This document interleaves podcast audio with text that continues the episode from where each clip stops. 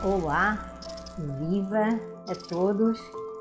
Que bom que estar aqui com vocês para mais um encontro aí da nossa jornada de lives.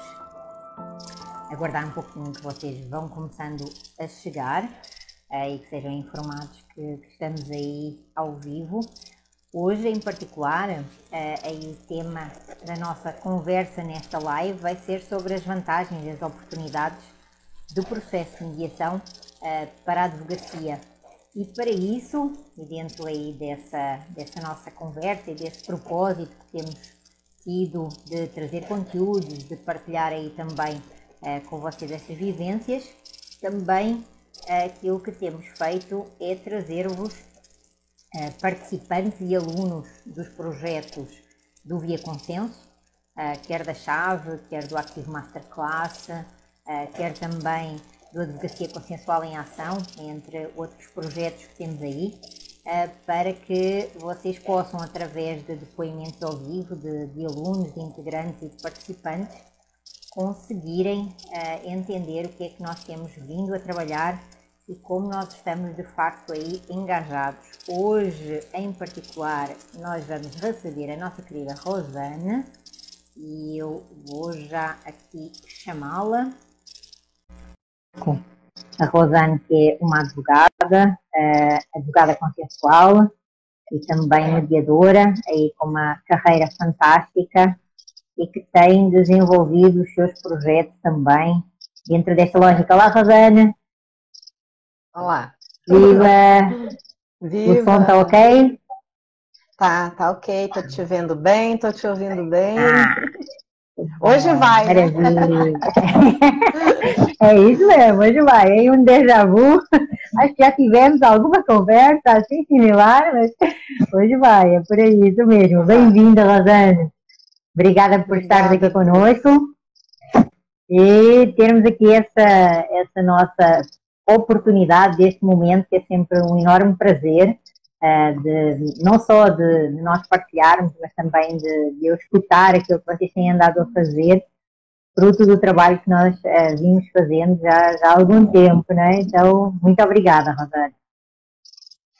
Eu que agradeço, Dulce. Está é, tá sendo muito é, importante esse trabalho que você tem desenvolvido é, com seus vários projetos, né? Eu falei ontem, eles não se sobrepõem, eles vão fundo na teoria e também é, você faz uma parte prática de simulação, que eu acho que isso ajuda muito o profissional a sedimentar a teoria e aí aprimorando a sua atuação, né? Então, assim, eu acho maravilhoso, você já vem há mais de 20 anos nesse trabalho, né, da advocacia consensual, é, com, é, com, as mediações né, na, nas escolas, empresarial, é,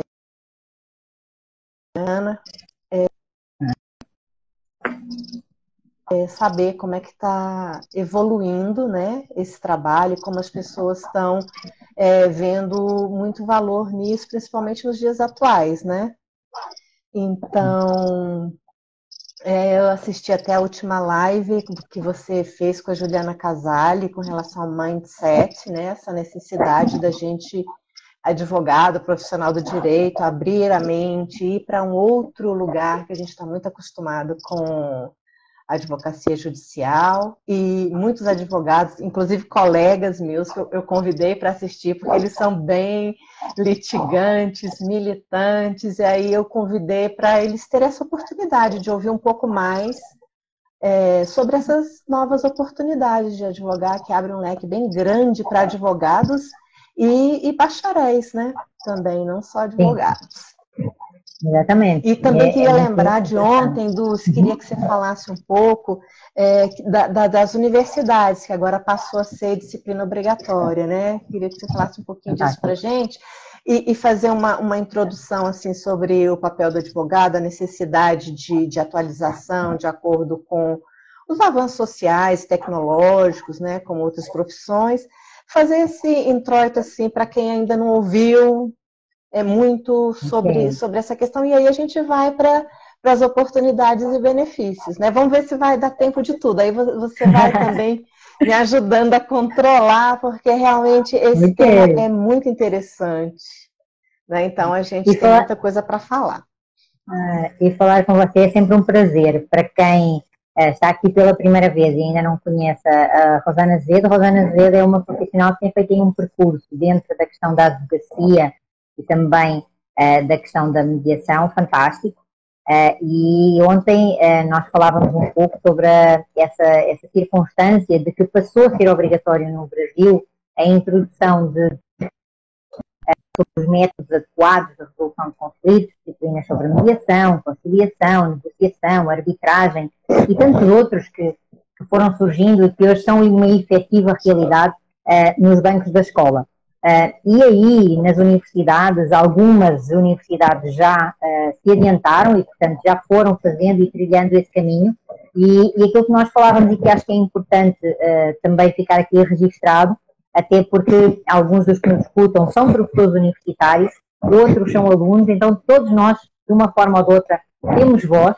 E dentro dessa lógica que, que eu trabalho com vocês, da, do, daquilo que é o conceito do Oceano Azul e aquilo que é o conceito do mercado de abundância para a advocacia uh, e para quem é formado em direito, uh, é importante nós entendermos que estas matérias de que estamos aqui a falar, esta prática consensual dentro uh, dos operadores do direito, ela importa que ela faça parte efetivamente da, da formação inicial um, de quem cursa direito, mas também faça parte dos primeiros anos, porque algumas universidades colocaram esta matéria lá no final do curso, uh, e no final do curso é óbvio que é melhor do que nada, uh, mas ela não tem um efeito prático. Uh, como tu dizias, Rosana, eu, eu, eu, adoro a teoria, mas para mim a teoria sem a prática e sem a percepção do que, é ela significa não serve para muito pouco.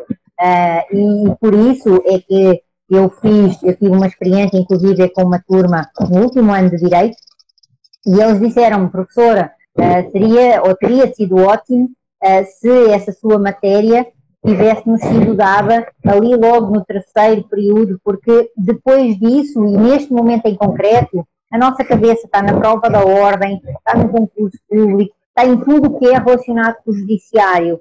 Uh, e de facto aquilo que você nos traz é muito interessante, mas nós não vamos ter tempo para interiorizar, para amadurecer e para aprofundar.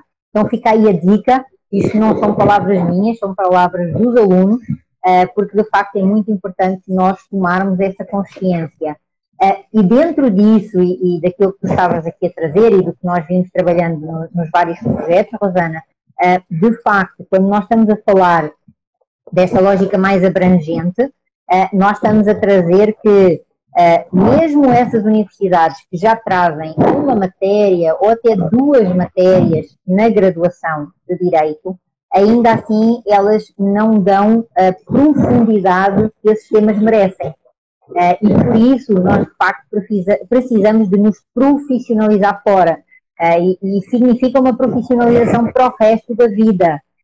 não basta ir fazer lá um curso de negociação uh, e dizer, ah, eu tenho formação em Harvard, então uh, eu já sei negociar. Não é suficiente, não é, não é. Uh, não basta eu ir fazer um curso de comunicação não violenta e eu dizer que já sei comunicar. Também não basta. Então, é preciso nós não só termos acesso à teoria, que é fundamental, mas depois trazermos essa teoria para a nossa prática e nessa nossa prática nós vamos estar sempre a ser colocados à prova uh, há sempre uma situação que nós não contamos com ela. E por isso os nossos projetos, não é? Por isso é que uh, esses projetos de facto são uh, formas não só de vocês terem acesso à teoria, mas depois nas nossas aulas de cristalização aprofundarmos os temas, naquilo que são as nossas aulas de mentoria, vocês trazerem mentoria conjunta, em grupo, vocês trazerem os vossos casos, nós uh, trabalharmos, nas aulas práticas também aprofundarmos isso, e como tu estavas a dizer, o Active Masterclass para mim uh, é algo que de facto não só é inovador, mas faz toda a diferença, porque ali nós juntamos os profissionais que trabalham uh, como mediadores com os profissionais que querem também trabalhar na advocacia na mediação. E esse casamento é assim, de, nós já tivemos duas edições, vamos agora para a terceira, para mim é perfeito.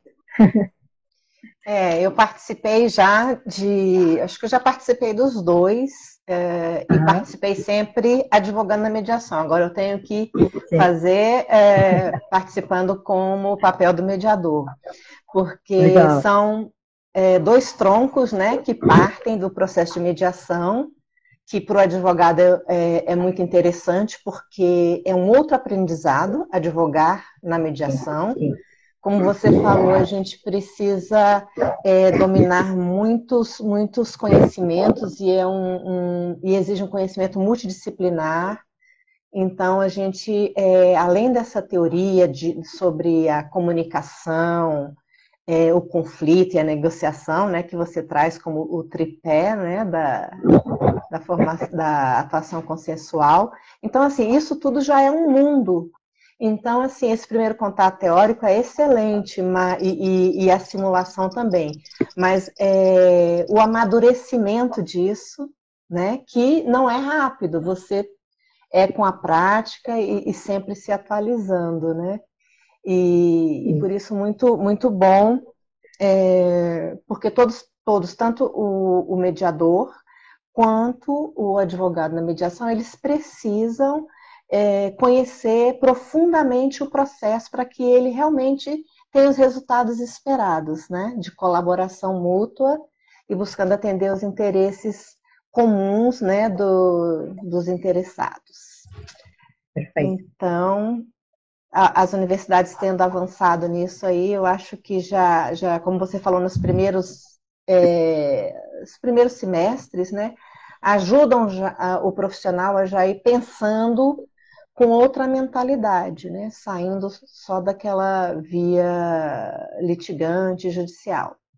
Que a gente tem a, a, advocacia, ela tem vários modos de ser exercida. Você até no seu uhum. curso traz, eu queria que você falasse um pouquinho, que ela pode ser litigante, né? Que, que é os tribunais, né? E a arbitragem.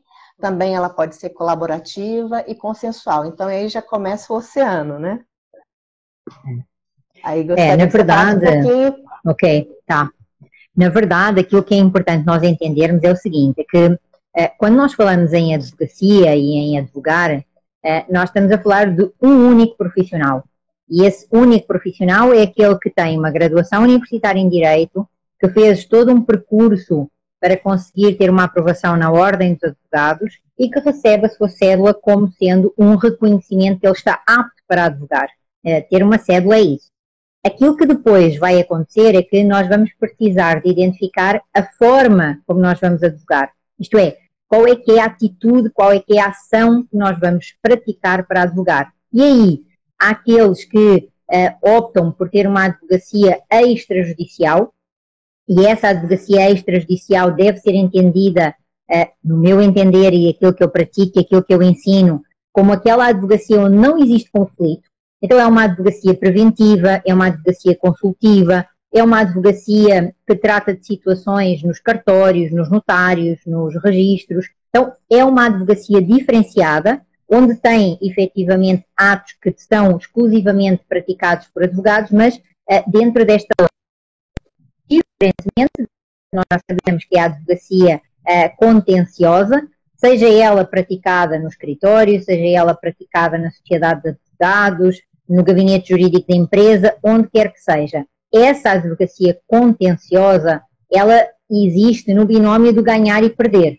E óbvio, todos queremos ganhar e por isso ela fica litigante. Porquê? Porque eu, para ganhar do outro, vou ter a tendência de querer eliminá-lo. É assim que funciona o jogo do ganha-perde. E com isso, nós temos também essa prática, ela existe, mas não é exclusiva. Por que, é tão importante nós entendermos que a advocacia extrajudicial eh, ela é aquele nicho que eu falei?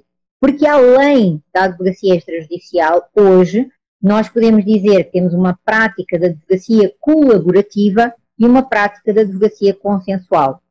A prática da advocacia colaborativa, ela vem uh, inspirada lá no Stuart Webb e na Pauline Tesler dos Estados Unidos da América, que nos anos 90 trazem uh, a criação da advocacia colaborativa, que é diferente de práticas colaborativas, E nessa advocacia colaborativa, esse profissional, aquilo que ele traz é o compromisso de não litigância e de confidencialidade.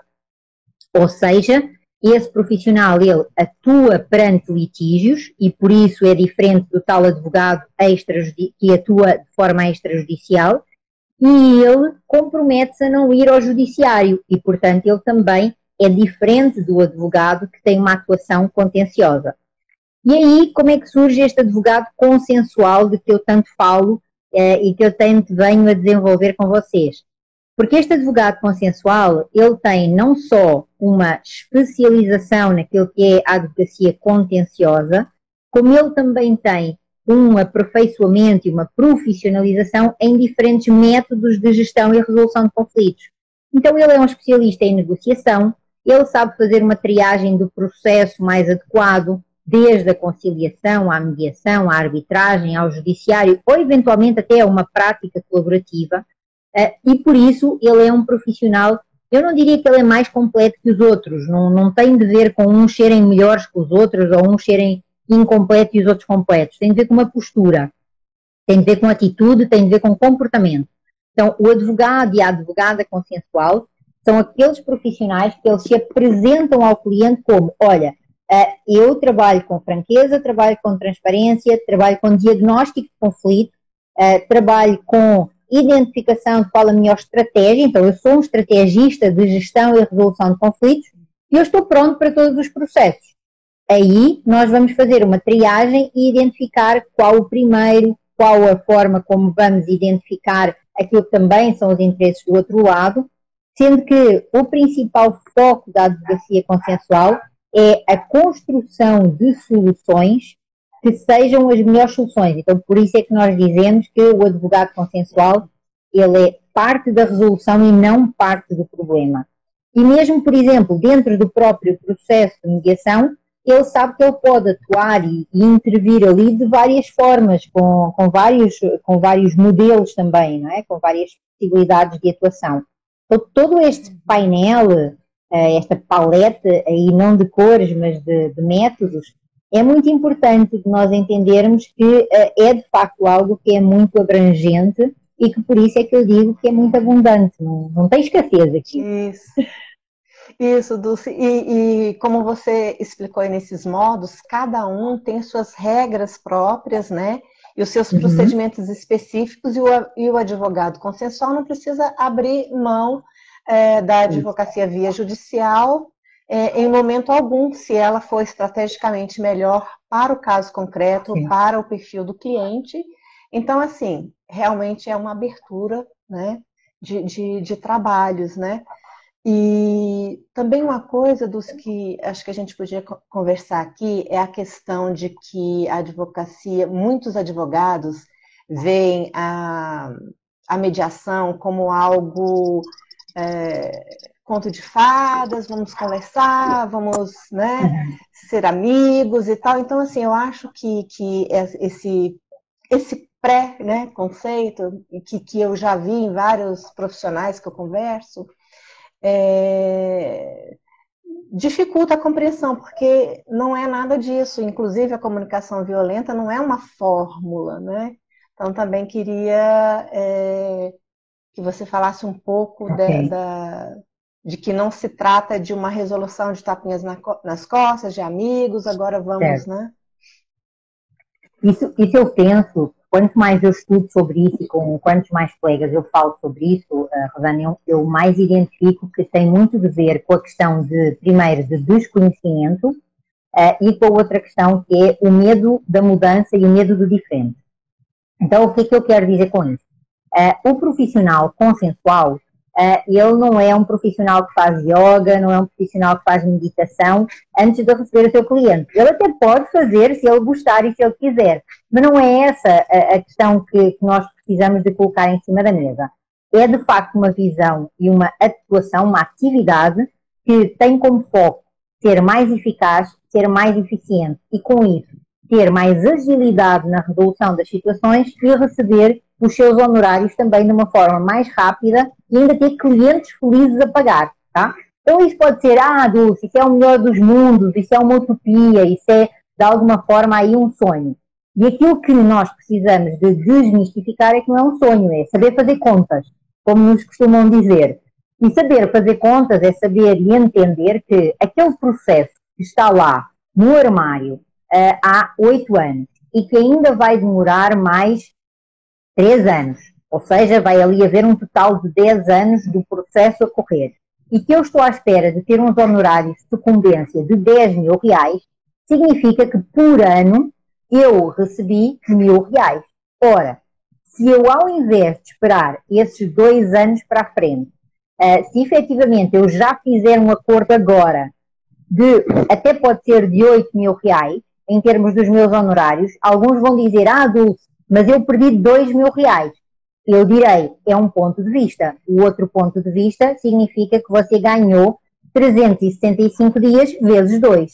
Ou seja, você ganhou efetivamente muitos dias de desgaste, de cansaço, até de económico ou financeiramente, além do seu cliente que ficou dois anos mais cedo satisfeito e feliz. E a outra questão que é, eu tenho alguma garantia de que daqui a dois anos eu vou receber esses honorários sucumbenciais? Então eu não vejo o que é que eu perdi, confesso. Pode ser que alguma pessoa me, me consiga convencer de uma visão diferente, mas até agora eh, sempre que eu faço contas em relação à atuação consensual, que significa ser mais ágil, significa ser mais eficiente, mais eficaz e trazer maior qualidade para o cliente, eu não consigo uh, despertar contra-argumentos em relação a isso. E tem outra situação também que eu acho interessante nós um, ehm, trazermos para essas pessoas que ainda são de alguma forma resistentes, que é a circunstância de que é possível sim que elas tenham tido uma má experiência. Como certamente elas já tiveram uma má experiência num julgamento, como certamente elas já tiveram um magistrado que não foi correto, um membro do Ministério Público que não teve uma atuação adequada, entre outros profissionais, porque nós estamos a falar de pessoas e de profissionais. Então existem sim mediadores competentes, existem mediadores que estão em aperfeiçoamento e existem mediadores que não o deveriam de ser, porque não têm as competências necessárias para o, atuar nessa, nessa função. Mas aquilo que nós precisamos é, ao invés de apontar o dedo para o outro, identificarmos se nós, enquanto advogados, temos as competências necessárias para identificar o que é que eu posso e o que é que eu não posso fazer. O que é que o mediador pode e o que é que o mediador não pode fazer. O que é que eu, enquanto advogada, posso exigir numa mediação nomeadamente posso exigir em termos de comportamento daquele mediador e daquela mediadora, quais as prerrogativas, quais os meus direitos, os direitos do meu cliente. E isso só se consegue através de capacitação, profissionalização e especialização. Não, não tem outro jeito uh, de nós podermos trabalhar essas questões. Então, aquilo que eu faço sempre é faço um convite. Tá? Então, experimentem a trabalhar com mediadores competentes, com mediadores que sejam efetivamente já, eh, já tenham demonstrado no mercado aquilo que são as suas competências e o seu profissionalismo. E uh, quer tu, quer eu, quer tantos outros profissionais, podemos indicar vários.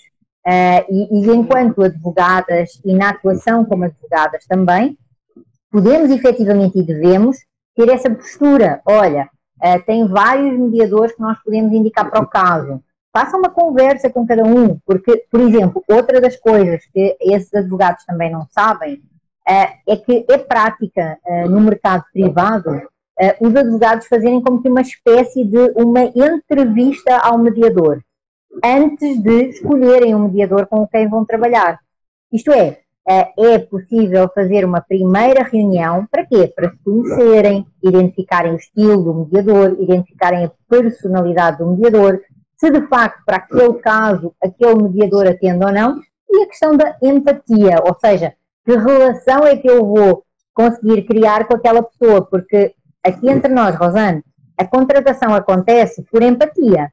Eh, eu posso olhar para o currículo de uma pessoa, eu posso olhar, olhar para o currículo de outra, mas na conversa, aquilo que vai contar é como é que se diz por aqui se o santo, se o santo bate, né? Qualquer coisa assim, que é, é, acho que é um termo qualquer que fala, né? Então é isso que acontece, ou seja, eu tenho empatia com esta pessoa, eu não tenho com aquela, empatia no sentido de eu tenho conexão, eh, eu, eu me identifico com esta e não com aquela, não é por nenhuma razão em especial, é porque as nossas, as nossas pessoas, as nossas identidades se conectam ou não. Uh, e, e, isso é que faz com que a coisa aconteça. É, e, e, é, e, essa conexão é que vai dar a, a confiança, né? Depois de você saber a capacitação, a, a habilidade, né? É essa conexão que vai propiciar uma, uma, uma boa conversa, uma boa interação que, que gera confiança, né?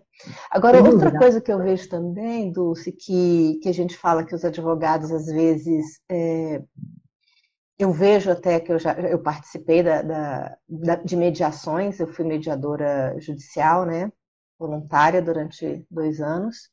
E o que eu percebo muitas vezes é que o advogado que não conhece a advocacia consensual, ele quer convencer o mediador como se o mediador fosse um juiz, como uhum. se ele tivesse realmente numa disputa. E, e aí não é isso, né? A atuação deles é uma atuação muito, muito sinérgica, muito de, de uma conversa colaborativa para conseguir é, levar o sucesso para o seu, o seu cliente, né? Utilizar o mediador para isso. É. Aí, aí, nós tocamos outra vez naquele ponto que, que eu falei lá na live com a Juliana, uh, da questão do mindset. Uh, porquê? Uh, mesmo estando num ambiente informal, que é o ambiente do processo de mediação, uh, quando o advogado não tem essa expertise, não tem essa profissionalização no, no processo de mediação, ele olha para o mediador como um terceiro. E ao olhar para o mediador como um terceiro, aquilo que ele, enquanto advogado, está treinado e formatado para fazer é para convencer. Então, mesmo que seja uma linguagem até uh, mais colaborativa, ou mesmo que seja uma linguagem mais consensual, ele ainda não tem a expertise necessária para ele entender a dinâmica do processo de mediação e a potencialidade que o processo de mediação lhe pode trazer a ele e ao seu cliente. E aí a tendência dele é de facto essa que tu acabaste de dizer, é, é, é entre aspas, seduzir ou persuadir para que o cliente dele veja os seus direitos assegurados. Então ele não consegue enxergar mais do que a questão das posições e dos direitos, é, porque ele não tem esse mindset ainda aberto, tá? ele ainda não funciona na lógica do oceano azul. E dentro desse conceito e dessa, dessa questão, é, mais uma vez, é importantíssimo que existam mediadores que sejam mediadores capacitados e profissionais competentes com estrada, eh, que saibam não só agregar e acolher esse advogado que não tem essa expertise e fazer com que ele entenda que ele ali pode ser muito mais dinâmico, que ele ali pode trazer a criatividade para a construção de soluções dentro da legalidade, que pode estimular efetivamente o seu cliente e que tem uma série de uh, procedimentos que ele pode colocar também em ação. Eh, desde fazer uma pequena intervalo, uma pequena interrupção para delinear a estratégia com o cliente, a, se não tiver todos os, os, elementos, pedir uma remarcação, uma continuação daquele encontro. Então, não é nada engessado, muito pelo contrário. Uh, e por isso, e aí também há outro elemento, que é, uh, se nessa mediação existe um advogado ou uma advogada que tem essa profissionalização e o outro não, também é importante que esse advogado puxe o outro colega. Uh, então, partilhando algumas, algumas, algumas posturas, partilhando também algumas expectativas, um, partilhando até, e isso eu acho que é importante nós dizermos, Rosane, partilhando até alguns documentos de preparação estratégica para o processo de mediação. Uh, porque, ao contrário de uma negociação tradicional, aquela chamada negociação distributiva ou a negociação por barganha, eh, onde nós escondemos a informação, porque informação é poder, eh, numa negociação por interesses, numa negociação onde nós vamos de facto aí eh, distributiva e integrativa, quero eu dizer, onde nós vamos integrar todas as visões diferenciadas da, daquela situação em concreto, não significa que nós não vamos manter algumas informações confidenciais, porque isso pode ser da nossa estratégia. Então, sim, nós também vamos manter algumas informações confidenciais. Mas, por exemplo, auxiliar o colega a fazer uma preparação com o cliente dele para vir para o processo de mediação, partilhando um documento, partilhando uma planilha, partilhando alguma coisa que nós utilizamos nessa nossa preparação, nós não estamos a falar de conteúdo, estamos a falar de quê? Estamos a falar de forma para a preparação. Isso sim, isso sim, isso demonstra não só que nós somos éticos, demonstra que nós estamos a cumprir efetivamente a, a nossa relação entre advogados uh, e que não estamos a ser amigos uns dos outros, estamos a trabalhar para o mesmo objetivo. E o objetivo é encontrar a melhor solução para aquele problema. E isso é que faz toda a diferença, não é? é em relação é a essa, bacana, essa prática. Acho. É, é, é porque nós é porque nós não precisamos com isso de, de, pá, de irmos tomar um café, de irmos passar um final de semana juntas, não é isso que está em causa. Aquilo que está em causa é respeito. Ou seja, nós as duas podemos estar, tu estás de um lado, eu estou do outro, mas aquilo que vai acontecer é que quanto mais eu te, te conseguir ajudar-te a ver aquilo que é o ponto de vista do meu cliente, mais eu estou a ajudar o meu cliente. Da mesma Sim, forma, né? Né? E, e, isso não é uma, não é uma questão de não é uma questão de, de ser uh, apaixonada, não é uma questão de, de, de facto aqui de, de, trazer alguma ilusão para processo de mediação ou para a negociação, mas sim dessa questão do respeito e da transparência. E, e o que é importante também disso que você está trazendo é que ao você compartilhar, ao, os advogados, ao compartilharem informações, é, uhum. ferramentas, né? Como você falou, potencializa. Agora, na mesa é, da mediação, é, essas informações são importantes, os advogados da, da, dos mediados passarem para os outros em relação é, às suas necessidades, porque às vezes as pessoas estão litigando, estão brigando, e o advogado e o cliente, ele pode, é, com essa conversa, com esse trabalho dentro da, da sessão de mediação, compreender que há outros meios dele satisfazer aquele cliente, que não exatamente aquilo que ele está pedindo, mas que vai ter o mesmo efeito ou até um efeito melhor. Né? Vai, vai receber Perfeito. até algo melhor do que ele esperava. Sim. Porque o, o, permite que um compreenda o que o outro precisa e veja o que, que eu posso dar para o outro. Né? E o que Exatamente, eu posso é. de melhor receber para o outro. Numa... Então, assim, é, é, é estratégico, é, exige inteligência, exige é, que você tenha uma abertura para outra pessoa, né? Então, é bem bacana. Aí eu queria que você falasse para a gente com relação como que os advogados têm participado no processo de mediação. Muitas vezes o cliente vai orientado, sem o advogado, uhum. outras vezes o, o, advogado ele aconselha. Então, naquela lógica do, dos modelos que a gente tem visto aí no, no da atuação da, dos advogados. Chave, né?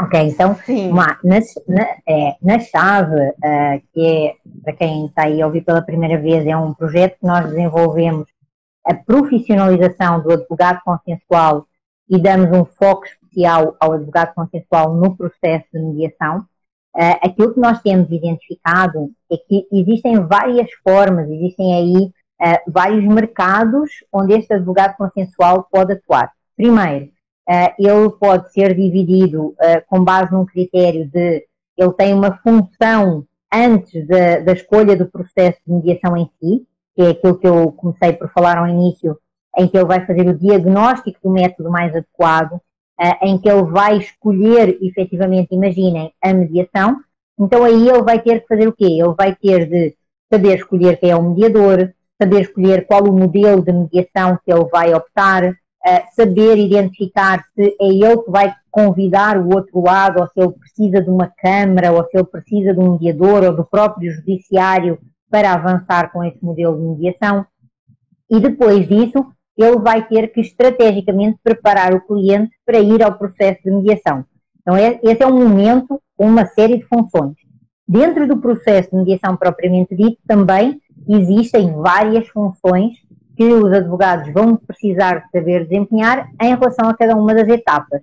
E fim do processo de mediação, quando nós temos uh, ou não temos um acordo, então é necessário, por exemplo, judicializar, ou é necessário colocar, uh, iniciar um processo arbitral, ou se nós temos um acordo e é necessário fazer a verificação do cumprimento daquele acordo, ou eventualmente é uh, necessário fazer uma execução do acordo que por alguma razão não foi cumprido.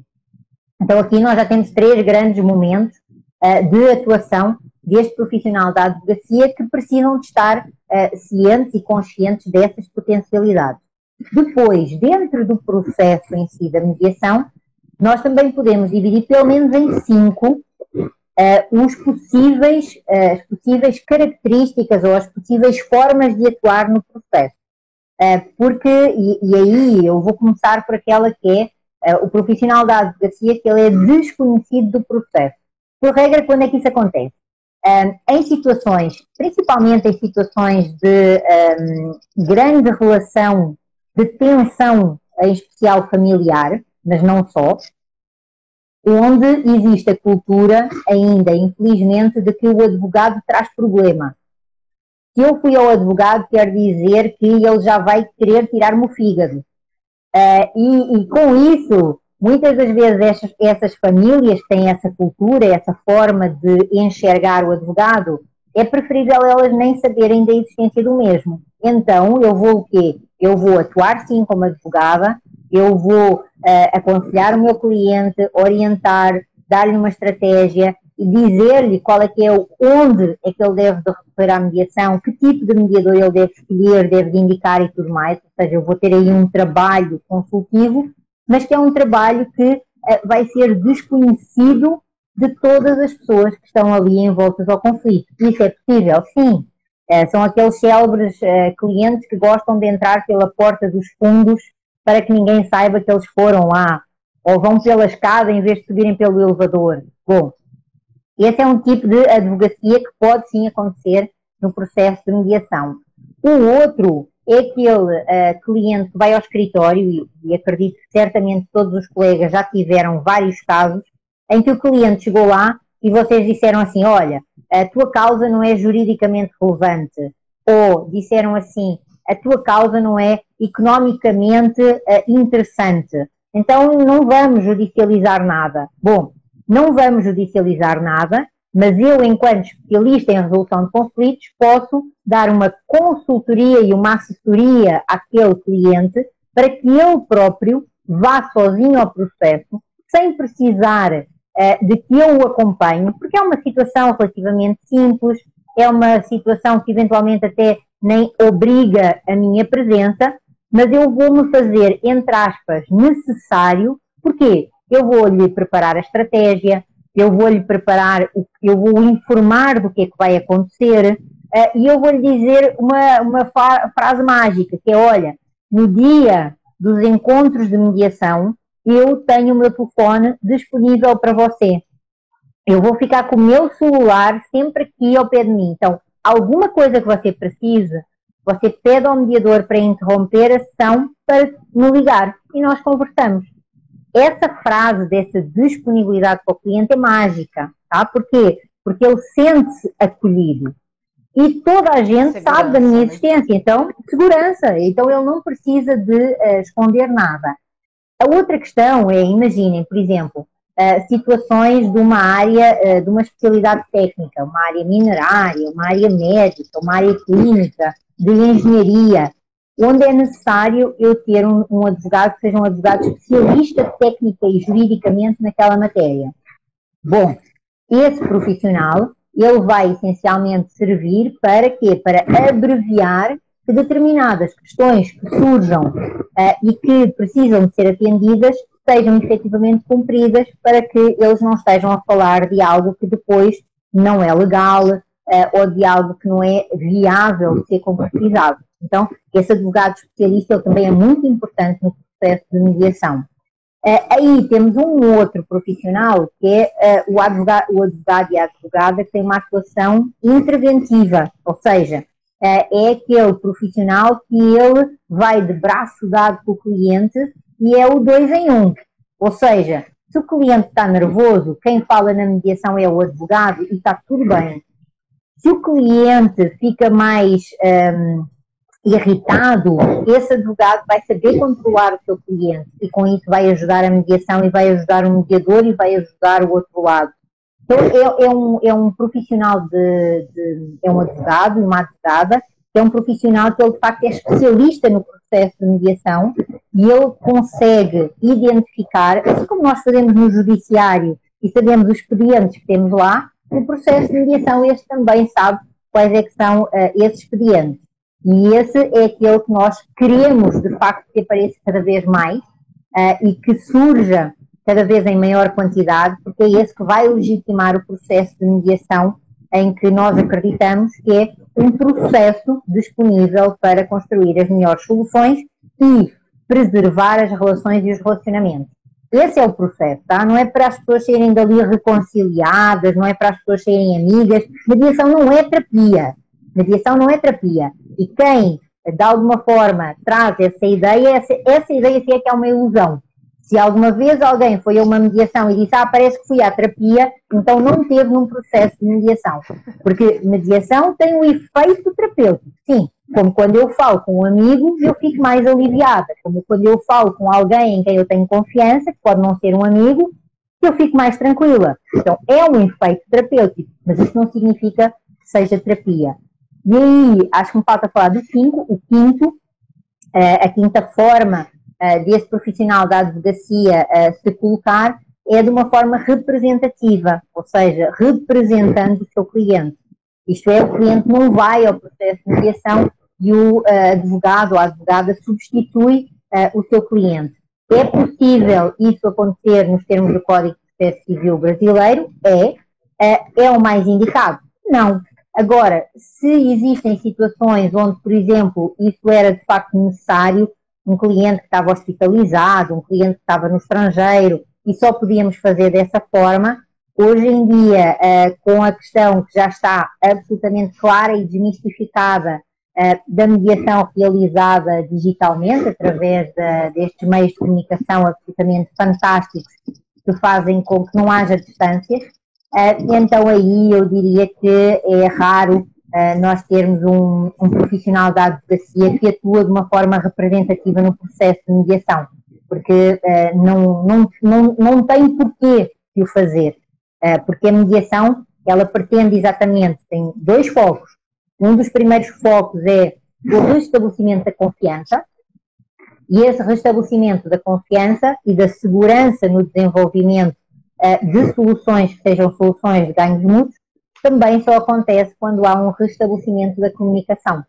Então, esses dois pilares que o processo de mediação trabalha, desenvolve e oferece, eles são essenciais que haja a pessoalidade. Então, não é um princípio que esteja na lei, o princípio da pessoalidade, pelo menos na lei brasileira, eh, mas ele de facto é, é inerente ao processo de mediação.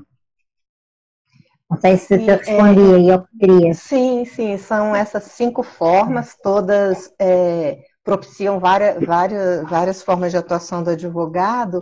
Agora, para representativa, o, o, advogado tem que ter também é, uma, poderes específicos para que ele possa sim. tomar as decisões no lugar do cliente, né? Ele sim, sim. não é lá conversar e, e, e não é, ir para o ponto de, de, de, uma definição de qual é a postura do cliente, né? E também. É, não, é... Basta, não basta ter a procuração, não é? Não basta ter a célula da procuração. Nós vamos com a procuração, mas não temos poderes nenhum, só temos a procuração bonitinha. É, simplesmente para a forma, né? Isso não, não, não ah. funciona, né? Inclusive não, porque, como não. você falou, restabelecimento da comunicação e preservação dos relacionamentos exige uma boa comunicação e o cliente é o que sabe essa parte subjetiva, o, como que esse, como que essa esse litígio, como essa demanda, né? como isso afetou ele, como o que ocorreu afetou. Então, ninguém melhor do que ele para expressar. De uma forma orientada, né? O advogado orienta e ele pode expressar e, e realmente ajuda a satisfazer essas é, necessidades que, que, todos temos de, de respeito, uhum. de sermos ouvidos, de sermos considerados, né? E também uhum. é, o advogado, é, a presença dele também é muito fundamental, de alguma forma, mesmo que em alguma ele não esteja presente, porque a legalidade né, do que for acordado, né, ele vai estar observando isso, é, para que não seja nada feito à revelia da lei. Então, ele tem todo esse papel também de, de verificar a melhor forma de conduzir o acordo com as suas regras efetivas de como que ele vai ser cumprido, né? Isso é, isso é muito importante, um, Rosane, que você está trazendo para nós uh, tomarmos consciência de que efetivamente uma das funções do profissional da advocacia no processo de mediação é na última etapa, na etapa em que estamos a redigir o acordo, na, na etapa em que estamos a colocar as cláusulas, na etapa em que estamos a dizer o que é que é legal e o que é que não é legal. Uh, mas aquilo que nós estamos aqui a trazer é a necessidade da advocacia tomar consciência que essa é uma pequenina função dentro da quantidade de inúmeras funções que nós já falámos aqui, que nós já abordámos aqui, eh, de que efetivamente a advocacia tem muito para fazer e logo se tem muito para fazer, também tem muito para cobrar no processo de mediação na sua atividade como advocacia na mediação e não como mediador. E ainda tem, óbvio, a possibilidade de, se quer ser também mediador, pode ser mediador, não tem nenhum impedimento para também ser mediador. Agora, aquilo que tem que ter cuidado e atenção são, em primeiro lugar, a questão das incompatibilidades, e, em segundo lugar, a questão das restrições. Então, por exemplo, se atua como mediadora ou como mediador para aquelas, uh, para aquelas pessoas, para aqueles sujeitos intervenientes naquele processo, vai ficar durante um ano impedido de prestar qualquer tipo de assessoria, aconselhamento técnico, jurídico ou outro. Mas isso, essa regra, ela aplica-se para os mediadores que são advogados e aplica-se para os mediadores que têm outra profissão qualquer. Porquê? Porque quando nós estamos a atuar como mediadores, nós estamos desvinculados da profissão de origem. Uh, e isso é uh, muito importante de, de, não se esquecer nunca. É, são duas possibilidades, são duas profissões, sim, mas estão desvinculadas uma da outra. Sim, o advogado ele é parcial, ele está olhando o, o, o, lado do cliente e necessariamente o mediador, como mediador, o advogado tem que esquecer a sua profissão como advogado e ser imparcial, conhecedor profundo do processo e ajudar uh, o, o, andamento desse processo. Então, Dulce, eu estou vendo aqui que a gente já, não sei quanto tempo, acho que a gente vai ter pouco Temos tempo agora pela frente. 12 minutos. Temos 12 oh, minutos. céus. Então, Dulce, então, do que a gente já conversou agora, eu acho que já trouxe, assim, algo assim, expandiu bem, né, assim, em termos gerais, é, essas oportunidades e benefícios. É, inclusive, uma coisa muito bacana que na mediação o protagonismo, né, do, de todas as partes. O advogado ele é protagonista uhum. no que cabe a ele, o mediado é protagonista no que cabe a ele e assim o mediador. Todos têm é, funções que se é, conectam e se complementam. E elas sendo realizadas da melhor forma possível, a gente só pode esperar um bom resultado. Que não quer dizer que é um acordo, que é um acordo é, sobre toda a demanda, né? Porque existe várias formas de, de, de conduzir aí a cada, cada mediação. Então, assim, acho que você já trouxe, a gente conversou sobre uma visão geral. Então, para aproveitar esses minutinhos, eu acho que o que eu gostaria que você falasse para a gente aqui é sobre efetivamente esses benefícios e oportunidades é, da atuação de advogado, levando em consideração é, algo que você já falou um pouquinho, que é antes de iniciar o processo, durante o processo e após o processo da mediação também vai ter muito trabalho para o advogado. Então, assim, é, multiplicação de atividades é esse oceano azul, e aí queria que você conversasse aqui okay. com a gente. Vamos lá. Eu, eu diria que para quem nos está a escutar aí pela primeira vez, uh, ou para quem já, já tem vindo, mas que ainda não está totalmente convencido, um, eh, e que gosta efetivamente de ter palco, uh, e como também o, o João Nicolas está, está, trazendo, todos têm palco na mesa de mediação, é isso mesmo, porque todos são protagonistas.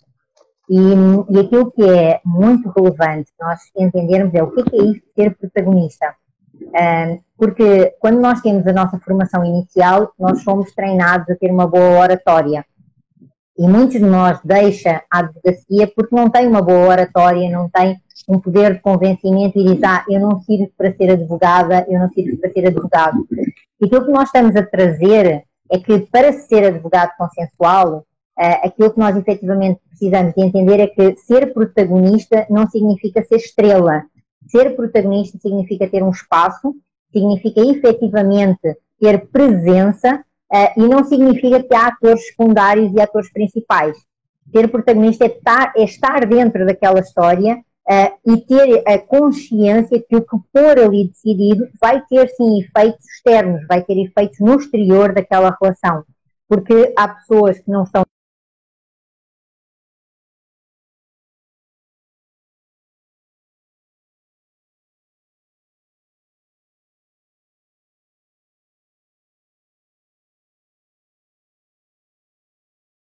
vantagem, uma das primeiras oportunidades que eu diria é a circunstância de continuar a ser protagonista.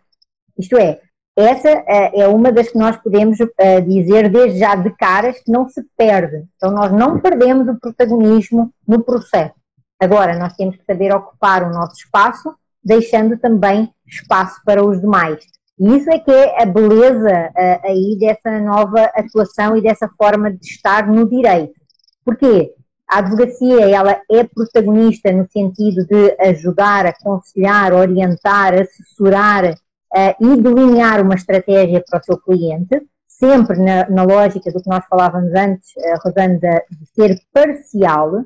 Essa é a postura da advocacia e, portanto, esse é o protagonismo. Uh, o cliente ele é protagonista no processo de mediação porque é ele que aceita o processo e é ele que dá o martelo de que, ok, eu aceito, é isso mesmo que eu quero. E por outro lado, o mediador também é protagonista porque é ele que conduz toda essa direção e toda, todos os passos e todo o processo e todo o procedimento, técnicas e ferramentas. Então, uns sem os outros não funcionam, precisam de estar todos aí coesos. E para isso é uma dança que tem que se aprender a dançar, porque ninguém sabe dançar forró, ou samba, ou outra dança qualquer, se primeiro não, não aprender e há passos que falha até ir que aprimorando até ficar de facto aí uh, impecável. Outra das questões que eu acho que no tempo que, que temos, que, que, podemos também trazer como, aí como vantagem e oportunidade, um, eh, eu diria que é uh, atendendo a, aos novos conflitos que surgiram, quer o ano passado, quer este ano, que continuam a surgir e que, uh, por aquilo que são as expectativas, vamos ter muitos mais conflitos. Até que ponto é que, de facto, nós estamos preparados e até que ponto é que o sistema judicial ele dá conta não só de dar uma resposta, mas de dar a resposta que as pessoas precisam. Então, a pergunta que eu faço aos advogados é até que ponto é que eles estão efetivamente a cumprir com o código de ética que assinaram, com o juramento que prestaram quando receberam a sua cédula, uh, de que iriam estimular a qualquer tempo uh, a não judicialização e que por isso iriam uh, estimular a qualquer tempo a mediação, a conciliação, a negociação e as outras formas de resolver os conflitos. e isso significa para mim que é de facto uma grande oportunidade desta advocacia que nós estamos aqui a, a trabalhar com muita seriedade, eh, porque também é importante eh, eu dizer isto. Começam a haver muitas cópias, começa aí a haver muita gente a falar da advocacia consensual, mas não sabe do que é que está a falar. Eh, e eu digo isto não com arrogância, mas digo isto com preocupação, porque se há uma coisa que, que me falta é eu não engano as pessoas. e, portanto, é muito importante, do meu ponto de vista, que as pessoas escutem, vejam, ponham à prova, uh, e de facto vejam o que é que está sendo falado, o que é que está sendo dito e qual é que é a fundamentação daquilo que estão de facto aí a receber. E depois, uh, além dessa questão da, daí da abundância de, do número de, de processos, do número de clientes, nós entendermos que a questão dos honorários uh, não é a sucumbência. Uh, e, e, aí, uh, eu pessoalmente, não é? eu pessoalmente um, eu tive uma formação diferente do, da maioria dos advogados brasileiros, não é? Porque a minha formação é a formação de Portugal. Eu inicialmente sou advogada em Portugal e depois eu faço o reconhecimento da minha uh, advocacia na Ordem dos Advogados do Brasil. E a forma como os honorários se cobram em Portugal e no Brasil é diferente. Então, honorários de sucumbência em Portugal, e é muito importante que eu diga isto aqui, honorários de sucumbência em Portugal não são do advogado, Os honorários de sucumbência em Portugal são do cliente. Que coitado daquele homem, daquela mulher que precisaram de ir ao judiciário, contratar um advogado. Então, a sucumbência é uma forma dele ser ressarcido daquilo que ele teve que investir porque ganhou a causa e, portanto, ele não deveria ter passado por isso. Essa é a lógica com que nós vimos os honorários de sucumbência lá. O que é que eu quero dizer com isto? Que nós precisamos de reinventar no Brasil a forma de cobrar os honorários.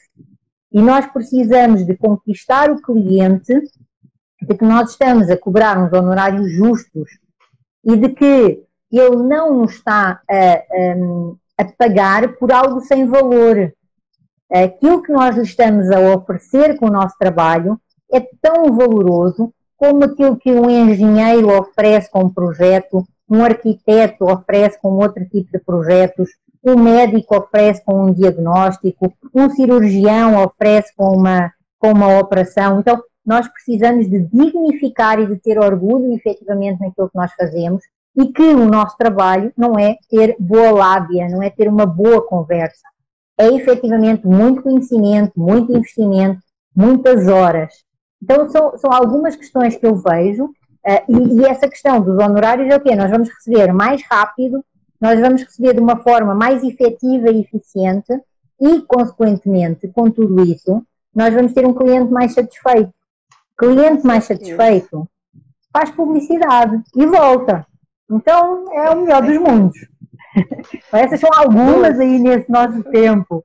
Conta. Pois é, a gente vai ter que fazer a parte 2, porque é, a gente não é. entrou mesmo na questão. Eu, eu quis é, conduzir por um caminho mais assim geral para a pessoa ah, depois bom. que chegasse nesse ponto pudesse realmente compreender, né?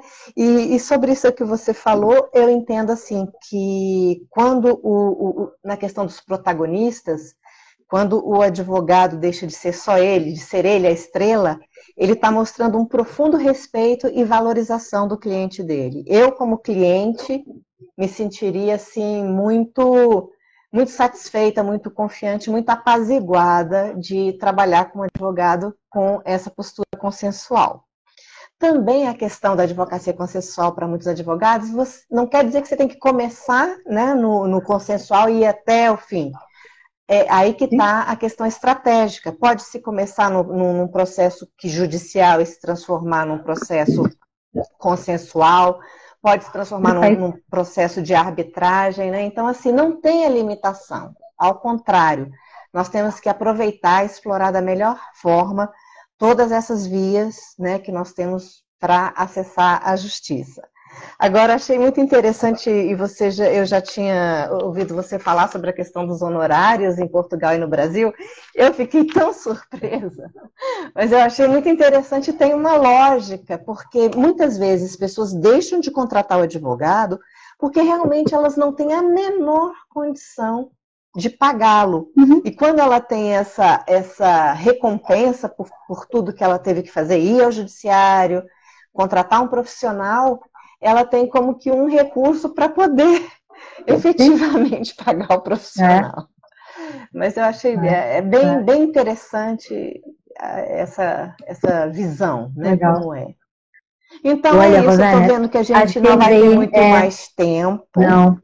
Temos aí dois minutos, então para nós fecharmos aí, eu ia, ia de facto dizer isso, para aproveitarmos aí os minutinhos para isso não terminar assim, ok? Então vamos lá.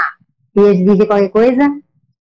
Para fechar. Eu quero dizer que para mim é uma alegria muito grande estar participando desse projeto, participando dessas lives e de todos os outros projetos, porque eu me sinto é, protagonista também, levando a mais e mais pessoas, e, e eu tenho um objetivo que é, as pessoas que precisam dos advogados, que elas conheçam e compreendam que elas podem ter várias formas de ser atendida, né? Sabendo que o advogado ele é o maior é, difusor, disseminador da mediação, porque quando ele confiar na mediação e ele confiar nos mediadores, a gente vai efetivamente trazer cada vez isso mais para nossa realidade. Então, assim, eu só tenho a agradecer E para mim é sempre um prazer, uma alegria falar com você. Gosto demais, e até porque eu adoro sotaques, eu fiz letras, né? Então, é, eu, eu adoro, amo e fico muito. Isso me parece uma coisa, uma música, assim, sabe? Quando eu ouço sotaques diferentes. Aqui dentro do Brasil também eu gosto muito. E porque aqui em Brasília a gente não tem um, um sotaque, eu pelo menos não vejo muito forte, muito característico.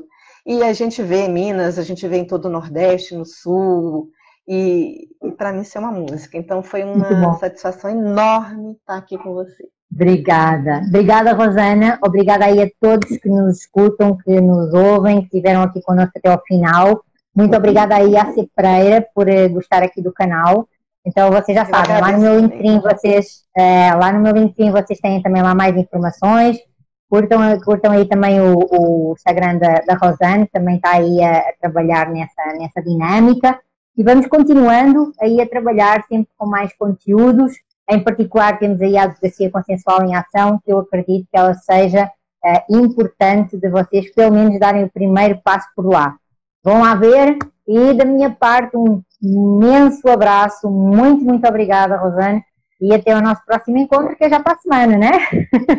Sim, e eu agradeço também demais a todos que estão aí. Eu acabei não acompanhando muito, mas eu sei que, que pessoas, assim, até amigas, né, entraram para conhecer, então também agradeço muitíssimo.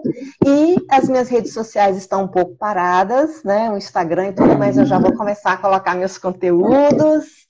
E, e, trazer e levar cada vez mais é, é, informações sobre essa sobre o nosso trabalho, né? De modo geral. Isso mesmo. E aí vou te convidar para uma live. Ok. vamos lá, vamos lá. Tá bom? É sempre um prazer. Beijo grande. Beijo, Até mais. Fiquem beijo, bem. Beijo tchau. a todos. tchau. Tchau. tchau. tchau.